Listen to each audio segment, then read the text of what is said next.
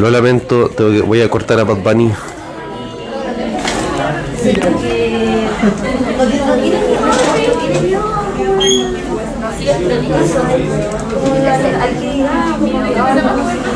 Se puso raro el mouse, no lo pillo, ahí está. Bueno, vamos a partir entonces con el tema de, de vuelta con el tema de anestésicos locales. ¿Qué recordamos de anestésicos locales? ¿Quién recuerda, ¿Quién recuerda algún dato clave de los anestésicos locales? ¿Ah? Muy bien, buena, muy buena observación. Son reversibles. Del sistema nervioso. Sí, muy bien. Del sistema nervioso central o periférico actúan. Son reversibles, tienen que ser reversibles porque si no, ¿qué sentido tiene? ¿Cierto? No, no serían anestésicos locales útiles en la clínica, serían venenos. Eh, actúan en cualquier parte del sistema nervioso, muy bien. ¿Y específicamente en qué parte? ¿En qué parte del sistema, en qué partícula o en qué... En las fibras, muy bien. ¿En cuáles fibras? Ya, muy bien. Eh, fundamentalmente, donde nos, donde nos interesa que funcionen es efectivamente en las fibras C, ¿cierto? Eh, que son las fibras que transmiten... ¿Qué señales? Las del dolor, señales sensitivas nociceptivas del dolor. Muy bien. Ahora, eh, esas las mencionamos porque es la que nos interesa bloquear y es la primera también que se bloquean. Cuando vamos, vamos introduciendo medicamento en una región anatómica o en un paciente, lo primero que se va bloqueando son estas fibras, la- las más delgadas, las más finas. En general decimos, mientras más finas, a más gruesas. Así es el orden de, de bloqueo. Pero más allá de la fibra, ¿en qué punto especificísimo? En los canales de sodio. Así es, canales de sodio. Lo cual nos refuerza una idea muy importante que la dijo Carolina, sí, Carolina, sí, recién, eh, que actúan en cualquier parte del sistema nervioso. Porque canales de sodio hay en muchas partes, porque sodio hay en todas partes, ¿cierto? Tenemos mucho sodio repartido por todos los compartimentos, todas las células. Y, y ahí entonces entraba esta idea de que las fibras finas eran las primeras en bloquearse, pero en general se podía bloquear cualquier lugar, ¿cierto? Cualquier lugar donde hubiesen canales de sodio. ¿Y de, qué- de qué dependía eso? ¿De qué dependía que sucediera eso? Era ¿no? Ah, o sea, la diferencia entre la fibra C y la otra era que la C eran amielínicas, ¿pues, ¿cierto? Sí, muy bien. Pero ¿de qué dependía de que se bloquearan? Aquí Joel está recordando algo. de- Joel dije, ¿no? que eh, está recordando algo de los hidrogeniones. ¿Qué era, ¿Qué era eso? ¿Dónde aparecían los hidrogeniones? Eché el micrófono. Se desconectó. Me lo eché. Eh, No tenía que estar cargado. Para poder traspasar la membrana no tenía que tener una carga. Entonces cuando ingresaba a, las- a la célula o en este caso a la neurona, o etcétera, eh, se- con un hidrogenión se carga. Entonces al adquirir una carga puede bloquear el canal de sodio. sodio. Ahí está. Bravo, a ver, volvamos a abrir la. Sí, a ver. Ah, sí, ya, pues, pase. Ay, recordar la letra, profe. Joel.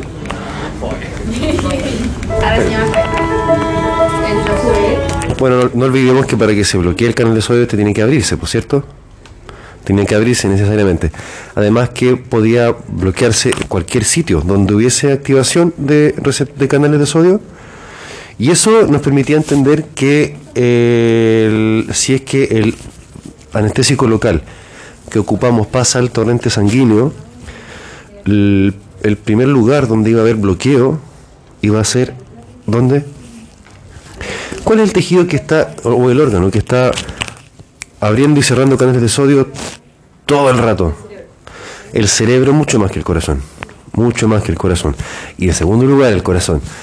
De modo tal que, por eso cuando hablamos de efectos adversos de los anestésicos locales, bueno, primero que todo nos referíamos a los efectos adversos cuando pasaba al torrente sanguíneo, cuando se absorbía el anestésico local. Y por dicho motivo era que los anestésicos locales, lo- locales los usábamos asociados a vasoconstrictores, muy bien. Eh, porque no queríamos que pasaran a la sangre, ¿cierto? Si pasan a la sangre, va a ser inevitable que pasen, de todos modos. Pero al menos así retrasamos importantemente el paso de hacia, hacia el torrente, ¿cierto? Con la ayuda de los vasoconstrictores. Eh, veamos el esquemita que mencionaba recién Joel. Joel. Eh, explíquele, sí. Ah, Explíquele con micrófono. ¿dónde tiene el usted? Usted, usted es el profe. Usted es el profe ahora. Eh, chola. Ah, no sé si de No importa, pero si así uno aprende. Claro. Que, que tenemos los anestésicos que llegan, que son bases débiles, si mal no recuerdo. Muy bien, los anestésicos locales son bases. Ay, se corrió. Base al fin y al cabo. Ay, ¿cómo se corrió? Ah, apretó para adelante. Ahí está. Bien. Y eh, son bases débiles y para poder eh, traspasar la membrana necesitan no estar eh, cargados eléctricamente. Y si vemos aquí atravesó porque no tenía ninguna carga asociada, Espera, espera, ¿qué está pasando?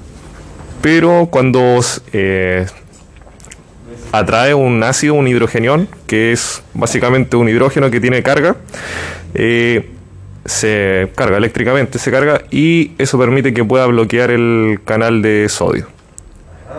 En este caso, si es que afuera hubiera eh, un medio ácido, tuviéramos el hidrogenión afuera, como se da en el caso de las inflamaciones o en infecciones, Sí, la, la, en las inflamaciones, pero particularmente las infecciones.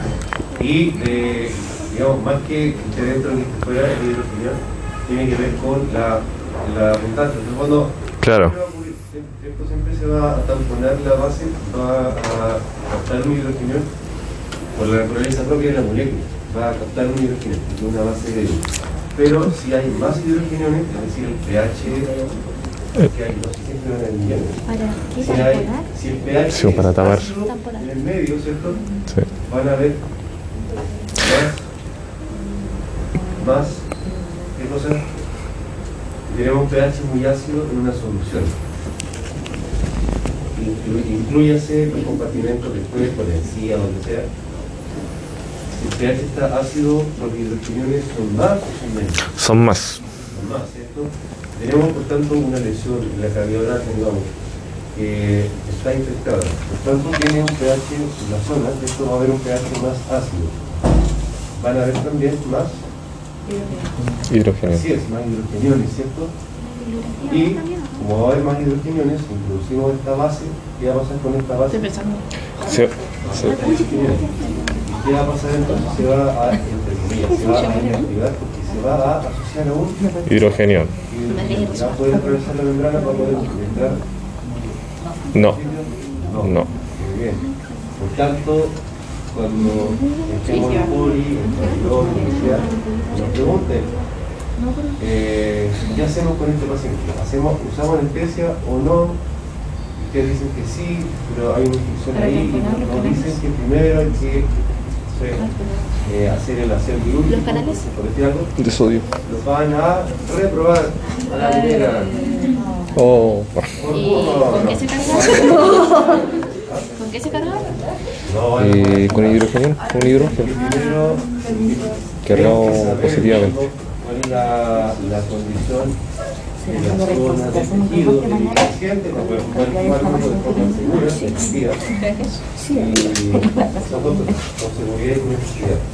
Bien, Juan, bravo. ¡Bravo! Y dice, cante, amigo. ¿Por qué no explicáis así? ¿Cómo se explica la imagen? Porque aquí estamos en el Ah, pero esa imagen es fácil. Yeah. Le mandé esta foto a tu papá. De venirla con mi chaleco.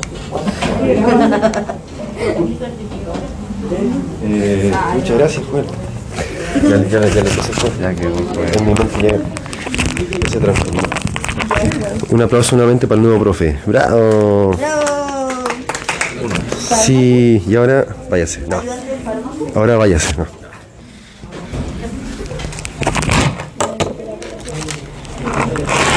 ¿Pero usted estaría viendo si que las opiniones son antagonistas? No.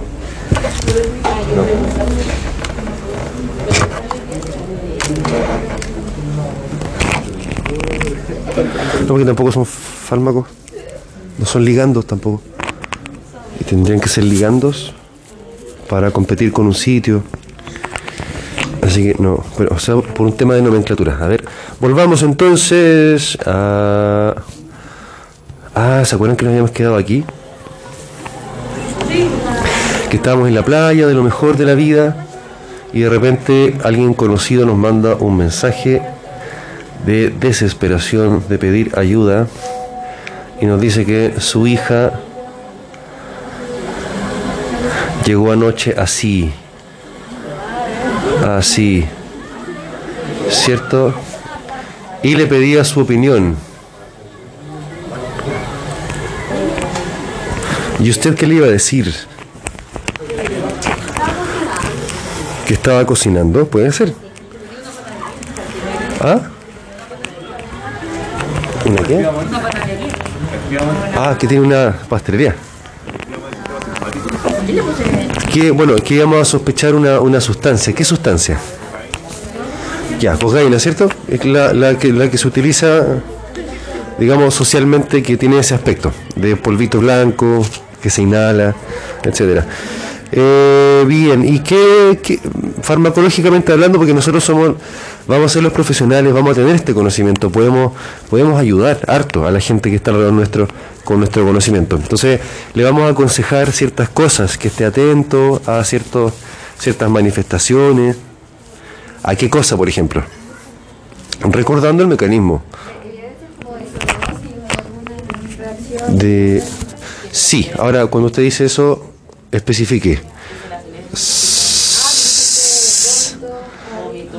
¿Vómito? ¿Por qué vómito?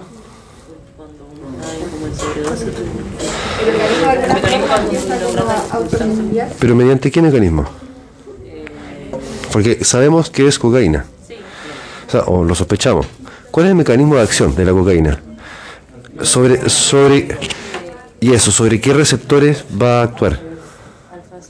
Ya, alfa y beta. Entonces vamos viendo, cuando activo receptores alfa, ¿a qué nivel?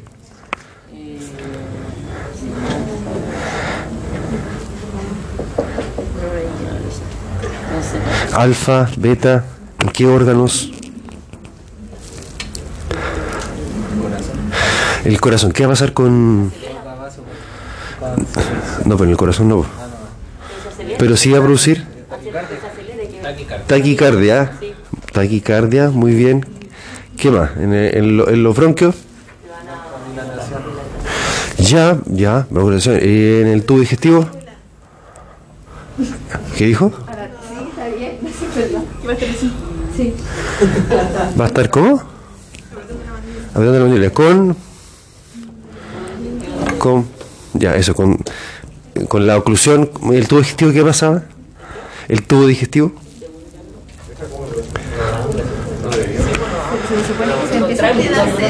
Se relaja. Se relaja, el, peristaltismo disminuye, ¿cierto? Funciona más lento. Funciona más lento, ¿por cierto? Se, se tranca. Se tranca. Sí, puede ser eso, un mecanismo de ser, muy bien. Eh, ya, perfecto. Entonces vamos, vamos aplicando lo que sabemos de fármaco. Ahora, eh, esta parte también la habíamos dejado eh, planteada la vez anterior. En esta diapo aparecía la tablita donde poníamos los distintos eh, agentes eh, anestésicos locales, donde poníamos como, como prototipo, como sustancia de referencia, a la procaína, el primer anestésico local que fue sintetizado y usado, usado como tal, como anestésico, por tanto se establece como referencia y por eso le ponen el número 1 uno como índice para comparar la liposolubilidad.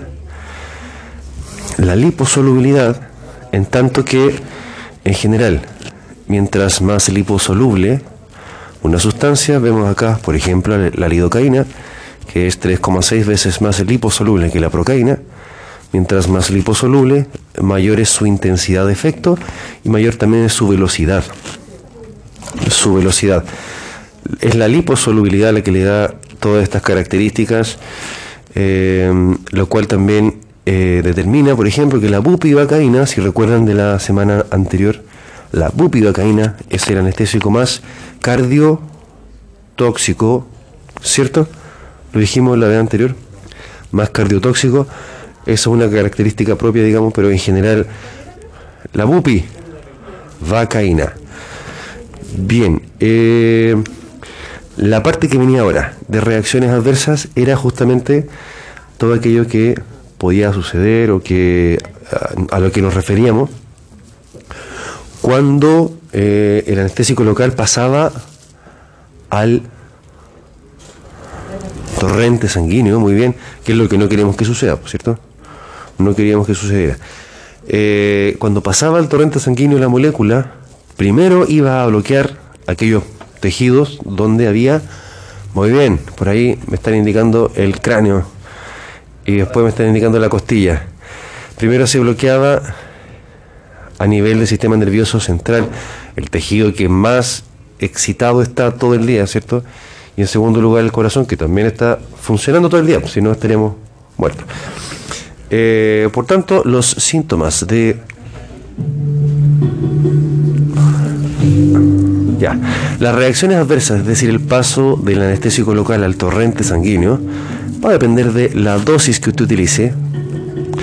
Como les dije alguna vez, en algún momento en la clase anterior, en general no suceden problemas porque los utilizan bien, pero eso también implica, eso también implica que si usted no quiere que le pase nada, usted también tiene que seguir haciéndolo bien. Por tanto, usted también tiene que aprender bien la técnica de administración del anestésico local y el control de la observación de lo que puede ir sucediendo durante, durante la consulta, ¿no es cierto? Durante la atención que le, le otorgue a su paciente. Si usted decide usar una dosis mayor a la recomendada, que está súper estandarizada, más riesgo de que sucedan cosas. Si usted eh, inyecta en una zona donde hay mayor perfusión, más vasos sanguíneos que en una zona menos perfundida, también va a ser más riesgo de que pase al torrente sanguíneo. Si usted inyecta accidentalmente dentro de un vaso sanguíneo, cuando lo que uno quiere es que el anestésico quede en el tejido, ¿cierto? Bajo la mucosa, que quede remojada la mucosa con, con anestésico local, no inyectarla directo a una arteria. Si usted inyecta muy rápido, si se apura mucho, si usted le agrega o no le agrega el vaso constrictor, lo mismo, el vaso constrictor entonces disminuye el riesgo de, de complicaciones y de sangrado también. De complicaciones por anestésico local en este caso. ¿Qué pasa si inyectamos directamente a un vaso? Se va a absorber y lo que no queremos es que se absorba, recordando que absorción se define paso al torrente sanguíneo y va a ocurrir, puede, puede ocurrir las reacciones. ¿Ah? Estas, pues, la del sistema nervioso central y la del corazón, las que no queremos que sucedan. Que por suerte no pasan, es muy raro, pues, pregúntenle Exacto, queremos que se quede ahí, donde la pinchamos, en la boca o en el brazo o donde sea. Si uno se, hizo un corte y le van a hacer una sutura, queremos que quede ahí nomás. No queremos que pase la sangre. Eh, y también, por supuesto, que depende del diablo mismo, depende del fármaco mismo, las propiedades que tenga. Si es muy liposoluble, como la bupivacaína, ya significa que va a tener más riesgo de darme una complicación versus la lidocaína o la procaína, que eran mucho menos liposolubles.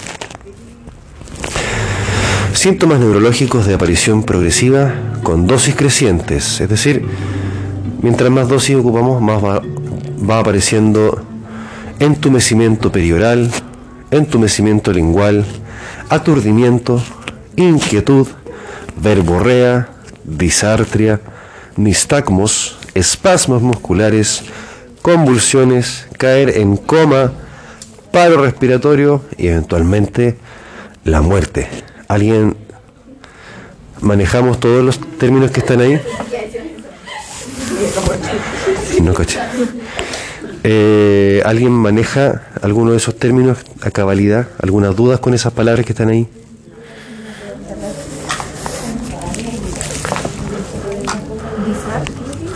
Disartria, ¿qué es disartria? Está relacionado con con el sí, con el lenguaje. El problema, pro- el trastorno de la articulación del lenguaje. la disartria, por ejemplo, por ejemplo, disartria alguien que ha tenido una parálisis facial. eh, Justin Bieber quedó con disartria. Es una parálisis, una parálisis, parálisis facial periférica, disartria. Síndrome de Ramsey Hunt. Se lo tiene que hacer para cirugía. Síndrome de Ramsey Hunt. Verborrea es hablar mucho. El aumento del lenguaje, sí.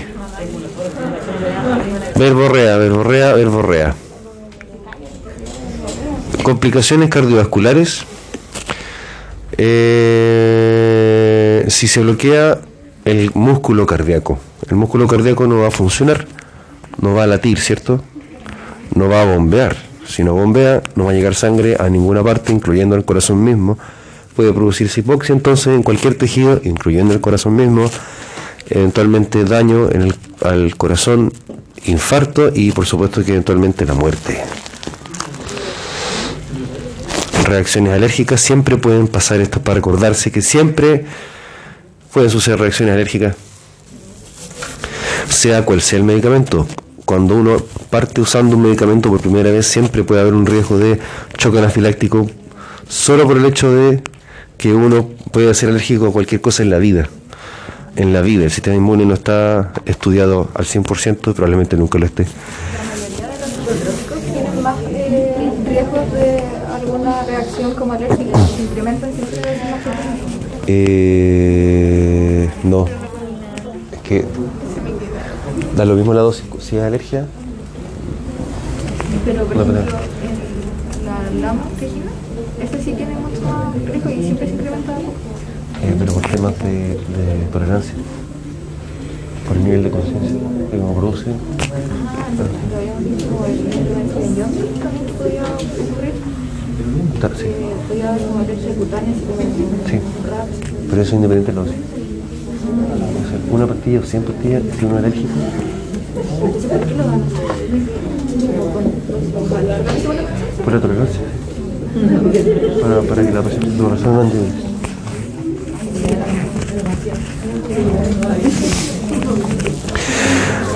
Vamos a la playa. Vamos a la playa. Estamos en la playa. Estamos aquí observando el horizonte, un lindo jardín floreado. Y ah, nunca falta, ¿no? Imposible escapar de la pega. A ver, ¿qué dicen? Dice, doctora, soy su colega del hospital. ¿Cómo está? Dice, te quería preguntarte algo. ¿Qué usabas para las secreciones nasales? Mañana tengo un pabellón de 5 horas más o menos, operaciones largas que ustedes van a hacer, eh, y no puedo andar así. Así como así. Moquiento, dijeron por acá. Eh, ¿qué, ¿Qué usaban para la... Puede ser, pero no. No en este caso. ¿Cuál dijo? De la batallina no. No. ¿Cuál? Trioval, no. Pista, un, un, un inhalador. No, inhalador nasal. Inhalador nasal. ¿Cuál? No. Fisiolim, fisiolim no, fisiolim es suero. Es suero estéril. Pero no, ya. Ti- mira, aquí tienen, ya. Ese es, sí, es un inhalador nasal, pero es un corticoide y los corticoides sirven para tratamiento crónico porque hacen efecto, hacen efecto tardío a las 12 horas. Eh, y esta, esta persona no tiene rinitis crónica, dice que anda resfriado y tiene que entrar a pabellón y quiere usar el, el fármaco que le ayuda a no estar con tanta congestión porque no puede estar cambiándose la mascarilla cada 5 minutos en pabellón. Para eso le suspenden la cirugía nueva. Y el paciente que sigue esperando. Entonces el colega quiere, quiere pichicatearse para andar mejor. Eh, tampoco, beclometasona también es un corticoide de uso tópico, inhalado. ¿Qué medicamento podríamos utilizar que disminuyera las secreciones aquí a nivel nasal? Se usa en inhalador nasal. Está en la materia. Está en la materia.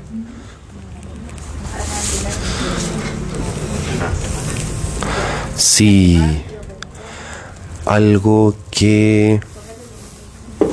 Con INA. Con... Bueno, uno, uno de, la, de, la, de los que vimos empieza con O.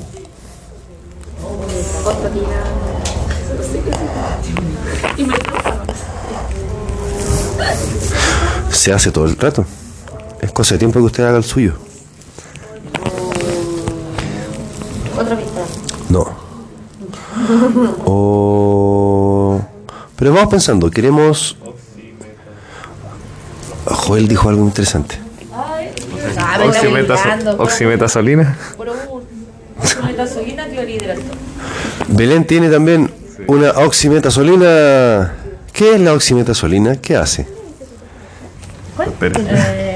Oximetazolina. Oximetazolina. ¿Qué hace? ¿Qué hace? Es agonista de. Agonista de receptores alfa. O sea, y parcial de los alfa 2, muy bien. ¿Y qué hace entonces si activa receptores alfa? ¿Dónde había receptores alfa? Y pensamos que lo vamos a colocar aquí, tópico, en la activa simpático, ya, ¿cierto? Entonces, ya, del simpático, adrenérgico, receptor alfa, eh, y lo aplicamos dentro de la nariz. ¿Qué va a producir? Si activa receptores alfa, va a disminuir la secreción. ¿Por qué? Porque al activar receptores alfa, ¿dónde hay receptores alfa en todas partes del cuerpo? En los vasos. En los vasos sanguíneos. Va a producir va a producir vasoconstricción, va a producir entonces de- eh, disminución del volumen de la mucosa oral, eh, oral, perdón, nasal, y también va a producir la, con eso va a disminuir el volumen de, de secreciones que produce el tejido. Oximetazolina está en la en las diapos. También. Sí, de, simpático. Ahora, eh, manejo farmacológico de complicaciones, esto hay que mencionar, hay que decir y señalar y saber eh, digamos, qué cosas debería tener uno en un botiquín o en un carro de, de urgencia cuando uno trabaje en la clínica, porque ustedes van a ser profesionales, van a ser los doctores al fin y al cabo, ustedes van, van a ser de alto calibre en cualquier establecimiento. Así que hay que saber hartas cosas, hartas cosas. Entre ellas que debería haber siempre disponible en un, como dije, botiquín o carro de paro, paro cardíaco, para manejar las complicaciones, tales como lo que sucedía si es que pasaba el anestésico local a la sangre y eh, actuaba a nivel cerebral y podía llegar a convulsionar una persona. Es raro que ocurra, como dije, pero digamos, to- to- todos decían que nunca iba a explotar la bomba atómica y y tenemos bomba atómica. Eh, entonces, no, no porque algo sea muy difícil de que pase, pues no va a pasar nunca. Sí pueden pasar. Hay que estar preparado para manejar complicaciones también. Eh, en caso de excitación neurológica, lo que sirve, si bien es más conocido como pastilla para dormir, como psicotrópico, como algunos lo ocupan para drogarse nomás, eh, El diazepam en caso de convulsiones puede salvarle la vida al paciente y salvarle el pellejo al profesional también. Administrado intravenoso, intramuscular incluso, e incluso intrarrectal como supositorio. Una guagua que convulsiona, por ejemplo, eh, pincharle diazepam mientras que trasladamos a urgencia a esa persona va a ayudar a que no, no, no tenga daño neurológico, por ejemplo. Sí, es brígido. Sí, convulsiones, sí. ¿Ah? Es, puede ser mucho poder, puede ser mucho poder, pero también piense que es, eh, digamos, lo que yo siempre digo, porque a nosotros nos llega esto, lo que ya está hecho. A- mucha gente ya lo estudió, ya, lo- ya lo elaboraron en laboratorio, lo probaron, lo comprobaron la seguridad y la efectividad. Todas las fases de estudio, mucha gente ya lo trabajó, a nosotros nos llega ya listo el, el tema. Cierto compuesto. Sí, eso se llama receta magistral. Sí, sí, exactamente. Qué bueno que lo, que lo tenga en mente. Sí, en un ataque de epilepsia, en una convulsión, puede usarse diazepam. Y de hecho, si el paciente no está, o sea, si convulsiona, aún estando con tratamiento es porque no está bien el tratamiento. Ahora, si convulsiona eh, y está en urgencias, por ejemplo, diazepam al tiro para para eh, bajárselo. Ahora, en general, eso cuando la crisis de epilepsia ya está, está durando mucho. Norma- Normalmente las crisis duran segundos, algunos, un par de minutos máximo. Y digamos, la persona, más allá de lo incómodo, no queda con daño. Pero cuando la crisis se prolonga, sí, 10 minutos, sí puede haber daño neurológico y otras cosas metabólicas. Así que hay que, hay que cortarla, pues, hay que, hay que tener presente eso para cortar la convulsión en caso de... Y por eso hay que saber que existe, por lo menos saber que existe el diazepam. Para complicaciones cardíacas, esto usted no lo va a ocupar porque se ocupan en la UCI. Dobutamina, dopamina son drogas vasoactivas. Se llaman agonistas beta en el primer caso, el segundo también. Eh, hagamos una pausa. ¿Les parece? Pausa activa. Ya, ¿quién dirige la pausa activa? Sí, está ahí atrás.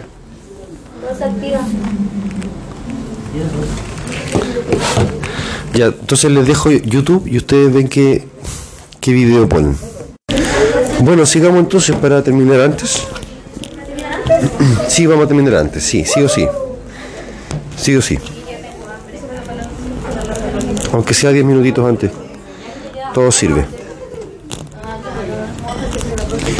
Am, aquí dice aplicaciones terapéuticas.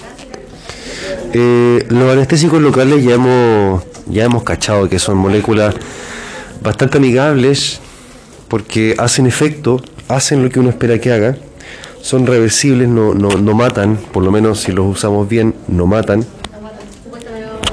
Se supone, claro. El veneno lo hace el que lo usa, no el veneno en sí. Eh, de modo tal que, y esto es, eh, se los transmito desde la experiencia misma, incluso el, ah, el- uso que se le puede sacar a los anestésicos locales es súper amplio en muchos ámbitos, en muchos campos, no solo en la odontología, en la, por ejemplo en la, en la urgencia. Si usted va con un corte y le tienen que hacer sutura, le colocan también anestésicos locales, ¿cierto? Eh, en pabellones grandes y pequeños también se ocupan anestésicos locales. En- incluso en tratamiento de cáncer, personas que tienen eh, dolores crónicos, dolores crónicos intensos, terminales, donde los otros medicamentos no han servido, donde no se puede hacer cirugía, donde no se pueden hacer, o, se han hecho procedimientos que no han servido sencillamente. Eh, los anestésicos locales también existen como una herramienta donde usted mismo con su paciente eh, lo va a ver a la casa, por ejemplo, o él viene a la consulta y le administra en un catéter, por ejemplo, eh, el anestésico, o también se pueden ocupar en parches, en parches para ir eh, bloqueando el dolor. Anestesia superficial como por ejemplo la- el gel anestésico que se ocupa cuando las guaguas le salen dientes. Exactamente. Hoy por hoy está de moda, he visto en redes sociales los geles entumecedores, se le, llaman, para los tatuajes, ¿cierto? Para los tatuajes, tienen, tienen lidocaína, de hecho, esos, esos geles. Eh, infiltración es lo que se ocupa en odontología. Cuando yo inyecto el remedio, inyecto la molécula al tejido donde quiero que haga el efecto. Eh, se le llama bloqueo cuando se busca bloquear, se busca eh, actuar a nivel directo de la raíz de un nervio.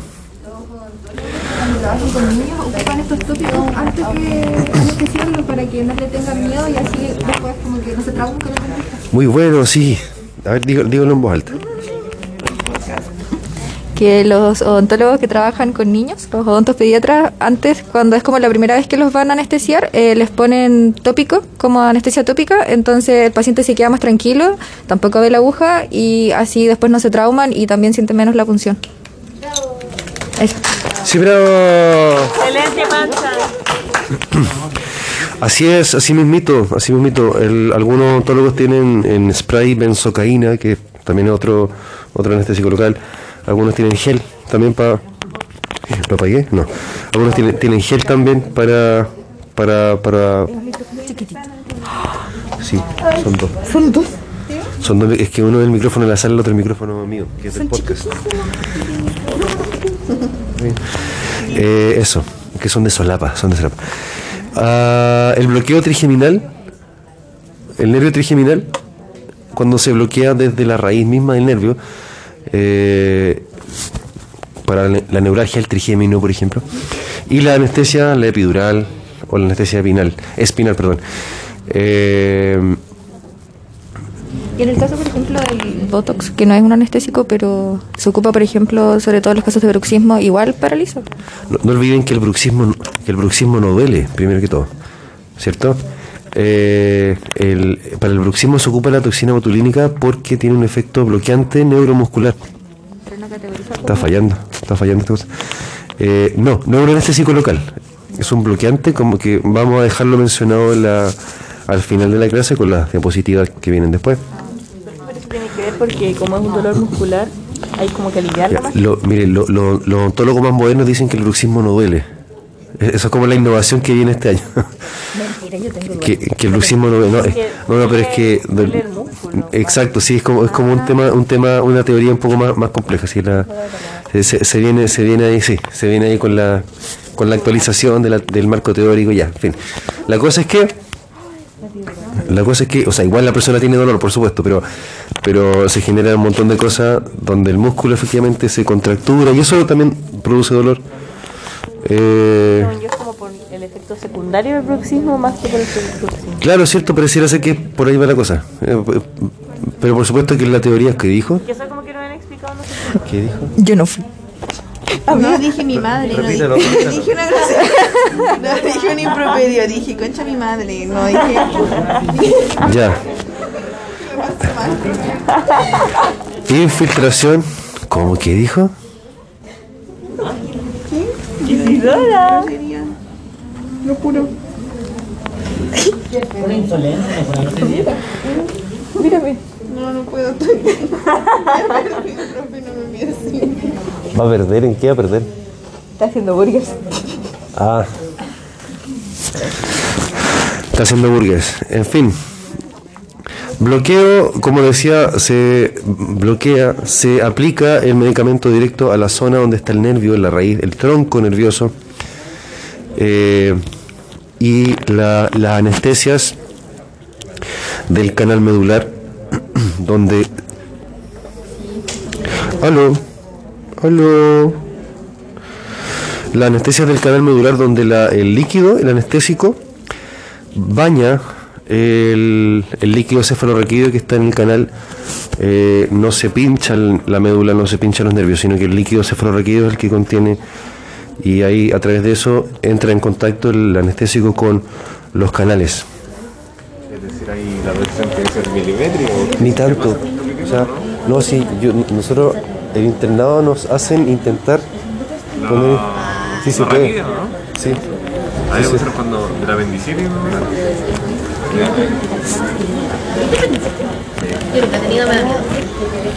¿no? Sí, es súper común. Ya, bueno, entonces estamos de vacaciones. Estamos, ¿Dónde estamos de vacaciones acá? En Cocholo, que puede ser, no? No, esto, esto se parece a... ¿Aquí se parece? ¿Cómo se llama donde hay, donde hay fósiles? No.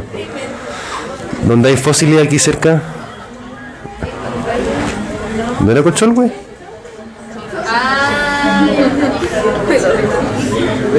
¿Dónde, dónde van a buscar, dónde hay, dónde uno puede ir a buscar fósiles?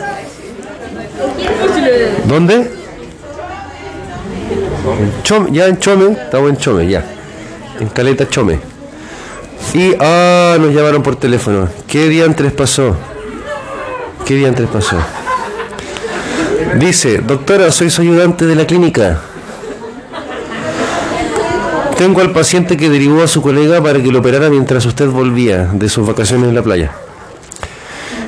Quiere saber qué hace con el propanolol que estaba tomando el paciente antes de entrar al pabellón. ¿Se lo toma o no se lo toma? ¿Por qué?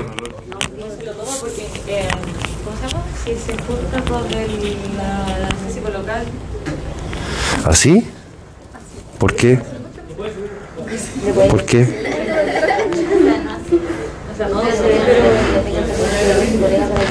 ¿Así? ¿Por qué? A ver, búsquenlo. Veo que lo... Parece que lo tienen por ahí. sube la presión arterial y, baja la, frecuencia cardíaca. Entonces, radicalmente la presión. Eso tengo, profe, lo acaba de decir la doctora. Sí, Lo acaba de decir recién. A ver, busquen, busquen lo que dijo. Con anestesia local, con emilobacaína, sube la presión arterial y... Ah, ya, pero esto es pabellón, pabellón, con anestesia general, no anestesia local. ¿En- ¿A qué se refiere? Sí, es para la hipertensión, ¿cierto? Pero, oye, allá atrásito. ¿Ah? Sí, es que estoy desenredándolo. Ya, pues entonces eh, estamos eh, con el ¿cierto? ¿Se lo damos al paciente o no? Bueno, pero Francisca dijo que se podía descompensar, ¿cierto? Conversarlo con el médico. No depende igual del procedimiento cuánto dura. Eh, en este caso no, porque el propanolol tiene, tiene un mecanismo de acción el propanolol. Que es, ¿cuál es un beta bloqueador? Exactamente, muy bien. Ya ahí.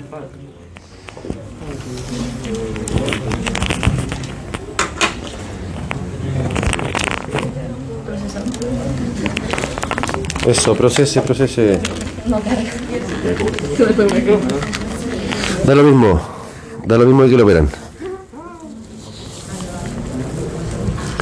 Da lo mismo de que lo operan. ¿Redúcela? Eh, no. No.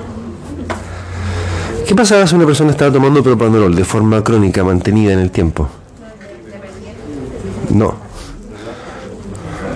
No, no se hace dependiente, pero sí sus células se pueden adaptar. Se pueden ir adaptando, ¿cierto? En este caso es un beta bloqueador, ¿cierto? Por eso. No.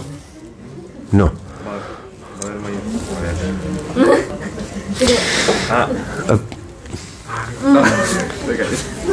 Ya, tarea para casa. Tarea para casa, tarea para casa. Tarea para casa. Eh, bueno, aquí en las diapos hay una serie de, de nombres que vamos a pasarlos nomás eh, para que introduzcamos el otro tema porque eh, para explicar un poquito más en vez de andar leyendo diapos nomás. Procaína, prilocaína, recuerden que las diapos las tienen, están en su poder para que las usen, las vean, las, estudien y las disfruten porque están hechas con mucho cariño.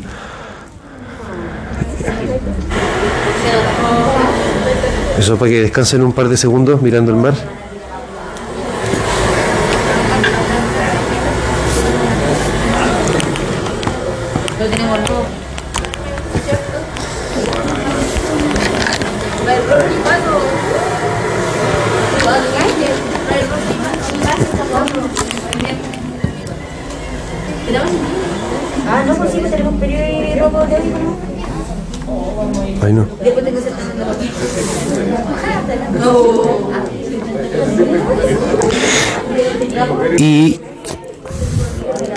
Nada más quiero que dejemos, nada más quiero que dejemos introducido este tema.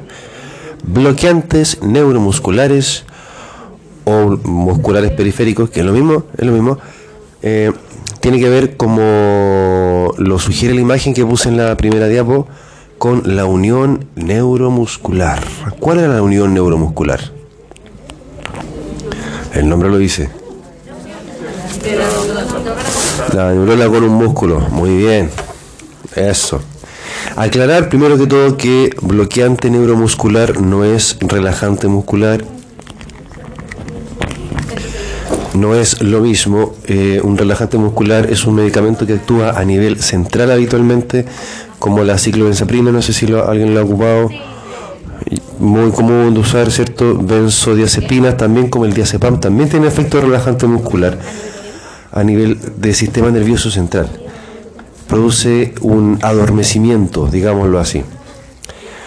Pero los bloqueantes neuromusculares, musculares periféricos, actúan, como bien lo dice el nombre, en la placa motora, en la unión neuromuscular, es decir, bloqueando receptores de qué tipo? Los receptores que estaban presentes en la unión neuromuscular. Nicotínicos, muy bien. Nicotínicos, receptores que interactuaban con ¿qué neurotransmisor? Muy bien, acetilcolina. Excelentísimo, maravilloso. Excelentísimo, maravilloso. Entonces, bueno, acá hay un videito que no lo vamos a ver porque ¿para qué? Y eh, lo que hay que imaginarnos ahora, el, el, el- el nivel al cual tenemos que introducirnos es ahí, a nivel de la placa motora misma. Entonces, como en fármaco modificamos lo que ya existe, no creamos funciones nuevas, ¿cierto? Sino que modificamos lo que ya existe, significa que tenemos que saber lo que ya existe, ¿no? Por eso tenemos que saber anato, oficio, histo, antes de llegar aquí, antes de llegar a fármaco, bioquímica también, antes de llegar a fármaco. Ya. Eh, bueno, eh, a este nivel podríamos utilizar sustancias que facilitan, que facilitan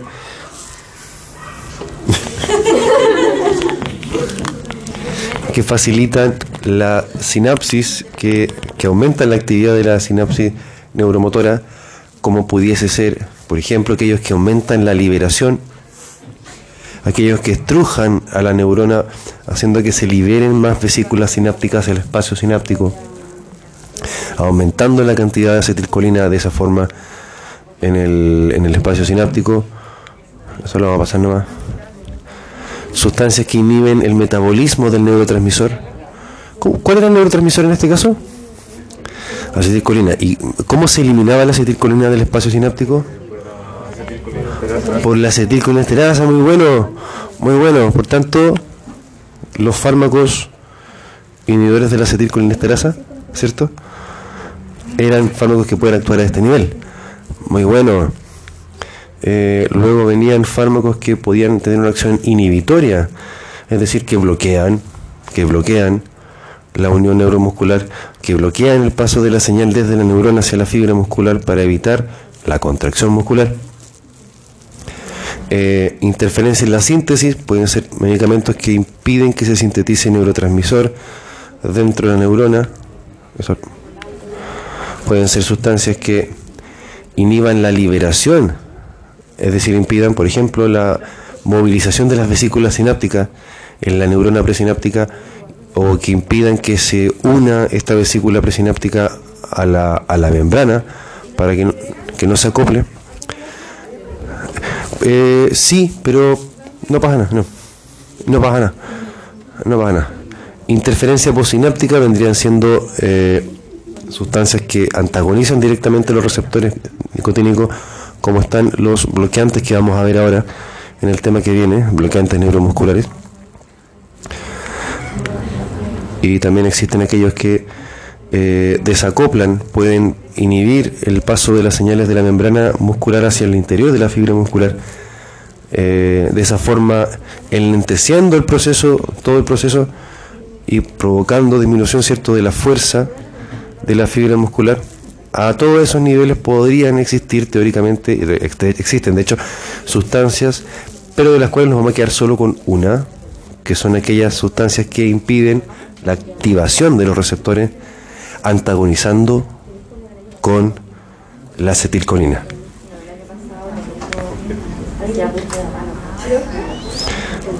Dígame. A ver, dígala.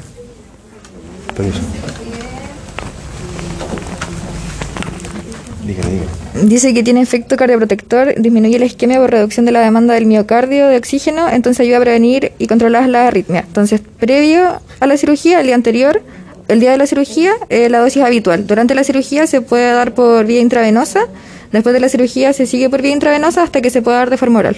Y dice que se puede sustituir por metoprolol o labetalol. Muy bueno, buena búsqueda. Muy buena búsqueda. Ahora no, está bien, sí, pero el- la explicación tiene que ver con algo que hemos visto. Así, pero qué bueno que lo haya buscado, qué bueno, qué bueno. Eso demuestra iniciativa y talento. Maravilloso. ¿Qué les parece? Ya, veamos. Veamos. Esto es algo bien interesante. Estas sustancias que estamos viendo aquí, perdón si me acelero, es que para terminar luego, para que se puedan ir luego. Eh, estas sustancias vienen, tienen una historia bastante interesante, porque se originan de nuestro propio continente. Los nativos de los antiguos imperios originarios de, este continente, los incas, por ejemplo, utilizaban puntas de flecha, puntas de lanza, impregnadas en un veneno que se llama curare, ¿no? Eh, en un veneno que se llama curare, que se obtenía de algunas plantas presentes aquí en, en nuestro continente. Curare, recordar el nombre por favor, eh, que se puede encontrar en todo nuestro continente, vienen ahí Ecuador, Perú, el Orinoco, esto está todo documentado, existen, eh, es, la, digamos la base histórica de estos medicamentos. Y eh, eh, a partir de esa sustancia que era el curare, a partir de esa sustancia que se llama curare, se obtienen estas, estas moléculas eh, que se clasifican antiguamente en moléculas grandes y pesadas, paquicurare, y moléculas livianas y pequeñas, leptocurare, una piedra y una esponja. En la actualidad se clasifican de acuerdo a su mecanismo de acción, que coincide con la misma separación, moléculas grandes y moléculas pequeñas, en fármacos no despolarizantes y fármacos despolarizantes de la placa motora. Eh, después que venía... Ah, en, esta clase hay cuatro secciones, cuatro secciones del- de, contenido. La- el primer capítulo, digamos, es fármacos no despolarizantes, fármacos despolarizantes de la placa motora, algunas consideraciones para poblaciones especiales, adultos mayores, niños, mujeres embarazadas, etcétera, y un par de un par de palabritas de bloqueantes ganglionares, lo que está ahí en mármol rosado, bloqueantes ganglionares que incluye la nicotina, la nicotina y también incluye otra sustancia muy conocida por algunos de ustedes que es la toxina botulínica. A este nivel es donde estamos donde aparece la toxina botulínica. Entonces, la próxima semana empezaremos con este tema. Con bloqueantes no despolarizantes. Y entonces váyanse a almorzar. ¡Eh! ¡Bravo! ¡Sí!